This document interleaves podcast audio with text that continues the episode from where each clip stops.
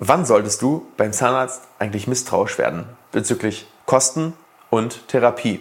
Eine Folge für mehr Transparenz und eine selbstbestimmte Entscheidung beim Zahnarzt. Viel Spaß bei Implatalk.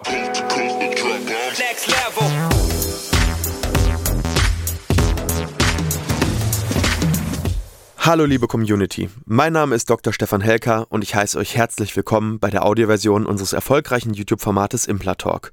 Sollten dir die visuellen Einblendungen an der einen oder anderen Stelle fehlen, komm gerne nochmal auf unseren YouTube-Kanal und schau dir das passende Video an. Und jetzt viel Spaß mit dem Podcast. Ich habe lange überlegt, ob ich diese Folge machen soll. Ähm, aber eine der Sachen, die wir ja, uns bei diesem Kanal auf die Fahne geschrieben haben, ist einfach das Thema Transparenz. Und mir ist es einfach wirklich wichtig, dass die Menschen zum einen Vertrauen in, in die Zahnmedizin haben, ähm, aber auch in ihren Behandler. Und leider ist der Markt für viele Menschen einfach so komplett intransparent. Und als Laie kann ein Patient irgendwie fast nie einschätzen, welche Behandlung etwas kostet, welche wirklich notwendig ist.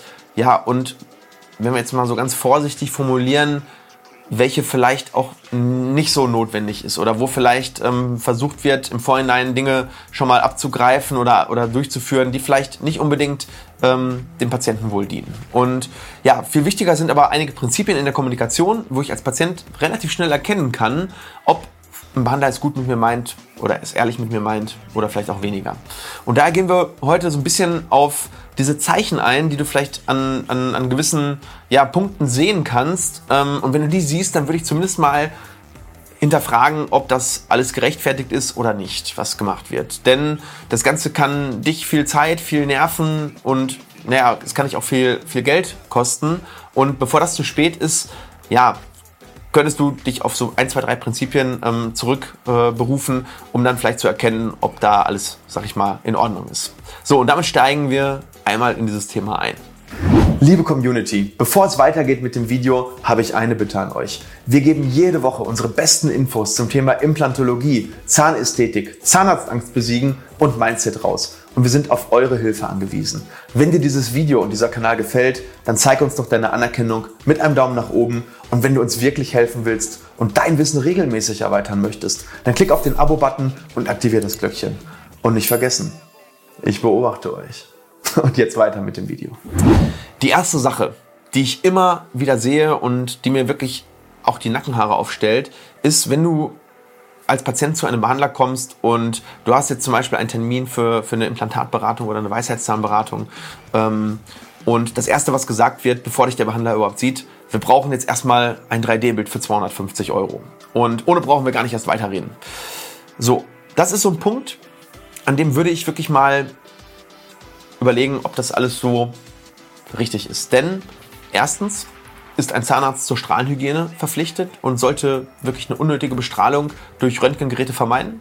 Das heißt, das Ganze ähm, ist wirklich ähm, etwas, was, was auch der, im ethischen Bereich natürlich ähm, fragwürdig ist. Und zweitens kann man ohne eine klinische Untersuchung und ein konventionelles, vielleicht normales Röntgenbild überhaupt keine richtige Indikation stellen für ein, für ein 3D-Röntgenbild. Und ähm, Dementsprechend heißt das nicht, dass nicht später auch ein 3D-Röntgenbild vielleicht sinnvoll sein könnte, aber eine wirklich klinische Untersuchung ein kurzes Gespräch zum Thema, was, worum geht es überhaupt? Und dann vielleicht ein konventionelles Röntgenbild. Das ist etwas, was eine absolute Voraussetzung ist, bevor ich überhaupt erstmal sagen kann, so, jetzt können wir uns mal darüber unterhalten, ob ein 3D-Bild überhaupt notwendig ist. Weil erstens geht es hier um Kosten, es geht um äh, Strahlbelastung, die deutlich höher ist natürlich bei einem DVT. Klar, der Nutzen ist, kann diagnostisch auch deutlich höher sein, aber er muss es nicht. Und das ist so das, wo du erstmal ja, schauen solltest, ob das eventuell da ist. Und wenn das so ist, dann kann es eventuell ja, vielleicht sinnvoll sein, da nochmal eine zweite Meinung zu holen, bevor du in ein teures 3D-Röntgenbild, was auch noch eine Strahlenbelastung, ähm, ja, sag ich mal, äh, dann in sich äh, trägt, ob du das dann machen solltest. So, dann, achso, das zweite, äh, das, was auch noch ganz, ganz wichtig ist bei, bei dem 3D-Bild, es gibt dazu natürlich auch eine Leitlinie. Ja, das heißt, es gibt eine, eine Leitlinie, wann ist ein DVT überhaupt sinnvoll? Und ähm, ich verlinke dir diese Leitlinie. Das ist eigentlich für Zahnärzte, das nennt sich S3-Leitlinie zum Thema 3D-Diagnostik, aber die verlinke ich einmal unten und da kannst du schon mal so ein bisschen einschätzen, wann ein DVT wirklich ähm, sinnvoll ist und wann es vielleicht nicht so sinnvoll ist. So, das zweite Zeichen, wann du vielleicht misstrauisch werden solltest, ist, wenn ganz, ganz steif immer nur in eine Richtung beraten wird. Das heißt, du hast das Gefühl, ähm, es gibt nur eine Sackgasse, es gibt nur eine Sache, ähm, es gibt immer Alternativen zu jeder Therapie. Und es ist die Pflicht jedes Behandlers, diese auch aufzuklären. Vor allem im Hinblick auf Zahnersatz und Implantate. Ja, wenn es um eine Füllung geht, okay, dann kann ich verstehen, wenn, wenn jemand sagt, ähm, wir machen am besten hier eine Kompositfüllung. Aber gerade wenn es um ein lebensveränderndes Ereignis geht, wie Zahnersatz oder Implantate, ähm, und der sagt, es, geht, es gehen nur Brücken oder es gehen nur Implantate, ähm, dann ist diese Behauptung sicherlich schwer haltbar. Und ähm, ja, wenn ein Behandler wirklich helfen will, der klärt einfach alle gängigen Methoden auf und er arbeitet die ideale Therapie gemeinsam mit dem Patienten. Und wenn das nicht der Fall ist, dann würde ich vielleicht nochmal hinterfragen, ähm, ob das vielleicht, äh, ja, ob das vielleicht so richtig ist.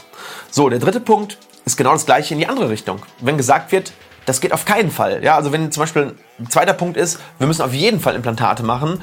Der dritte Punkt ist, derjenige sagt, es geht auf keinen Fall. Das heißt, ähm, ja, das ist noch nicht mal nur auf das Thema Implantologie gemünzt. Ja, ähm, das kann bei allen Themen sein, aber es ist vor allem auf das Thema Implantologie gemünzt. Ähm, äh, wir bekommen da ganz, ganz viele Fälle mit zweiten Meinung, wo gesagt wurde, bei ihnen gehen gar keine Implantate. Und komischerweise in 98 Prozent dieser Fälle ging es dann aber doch. Und manchmal steht hier natürlich auch gar keine böse Absicht dahinter. Oft ähm, ja, sind Ärzte in einer ganz bestimmten Disziplin einfach keine Spezialisten. Ähm, ja, das ist bei parodontologischen Fällen so, bei endodontologischen Fällen ähm, oder auch bei der Kinderzahnheilkunde und bei allem anderen, was es so in der Zahnheilkunde gibt.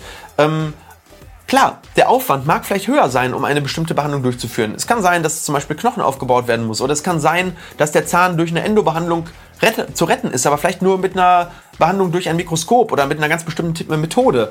Und das mag auch Kosten verursachen, aber ähm, dann lasse ich doch bitte den Patienten entscheiden, ob er diesen Aufwand gehen möchte, ob er diese Kosten tragen möchte, um seinen Zahn zu erhalten, um ein bestimmtes Ergebnis zu erreichen. Und mit modernen Methoden ähm, ist es mittlerweile wirklich schon möglich, sehr, sehr viel zu machen und sehr viele Zähne zu erhalten und Versorgung umzusetzen, die, naja, nicht jeder leisten kann. Ja? Und wenn, wenn ich eben diesen einen Teil in der Zahnmedizin nicht leisten kann, dann muss ich eben mit einem Spezialisten zusammenarbeiten, der diesen Teil leisten kann. Und ja, da hör vielleicht mal so ein bisschen auf dein Bauchgefühl und im Zweifel, ja, kannst du ja, wenn es um eine ganz bestimmte Richtung geht, dir da nochmal einen Rat eines Spezialisten holen, der, ähm, ja, der es vielleicht dann doch umsetzen könnte, obwohl gesagt wird, es geht nicht.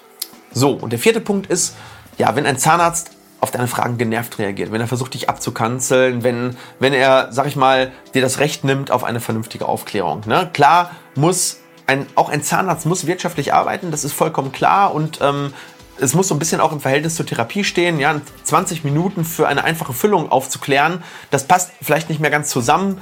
Ähm, aber gerade wenn es um Zahnersatzimplantate, Veneers, um genau diese lebensverändernden Therapien geht, hast du einfach ein Recht auf eine vernünftige Aufklärung und darüber, was dich erwartet. Und wenn sich da jemand nicht genug Zeit nimmt und du das Gefühl hast, dass da am Fließband gearbeitet wird, ähm, wenn er schon bei der Beratung so durchhetzt, ähm, ja, wie soll die Therapie dann werden? Das ist so eine Frage, die würde ich mir am Anfang stellen, bevor du dann mitten in diesem Prozess bist, weil dann ist es wirklich sehr, sehr schwierig, da auszusteigen und ähm, ja, du fällst diese Entscheidung relativ am Anfang und die sollte eben ja mit einem guten Bauchgefühl dann eben auch getroffen werden. Ähm, du musst das halt selbstbestimmt entscheiden können ähm, für deine Therapie und dafür brauchst du halt eben ein paar Informationen Informationen. Und ähm, ja, schau, dass du alle Fragen, die dich bewegen, auch wirklich stellst und stellen kannst. Und wenn nicht, dann, ja, dann weißt du sicher, ähm, was ich dir dann raten würde.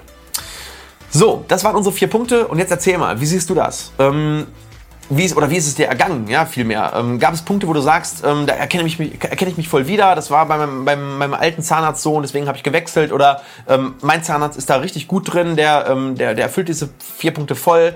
Ähm, ja, Schreibt das einmal in die Kommentare, mich interessiert das mega. Und ähm, was mich auch mega freut, ähm, ist, wenn du natürlich deine Erfolgserlebnisse da ähm, berichtest.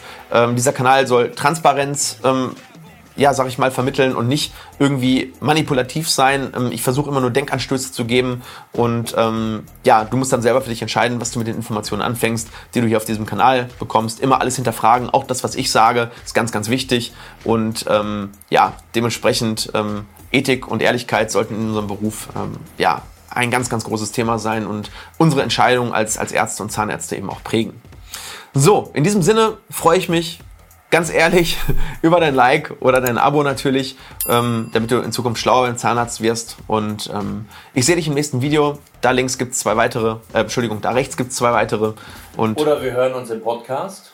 Oder wir hören uns in unserem Podcast. Oder Natürlich kannst du uns gerne auch auf unseren anderen Kanälen folgen. Wir sind auf TikTok, auf Instagram und auf Facebook aktiv und freuen uns dann natürlich über jeden, der uns folgt. Bis dahin, liebe Grüße.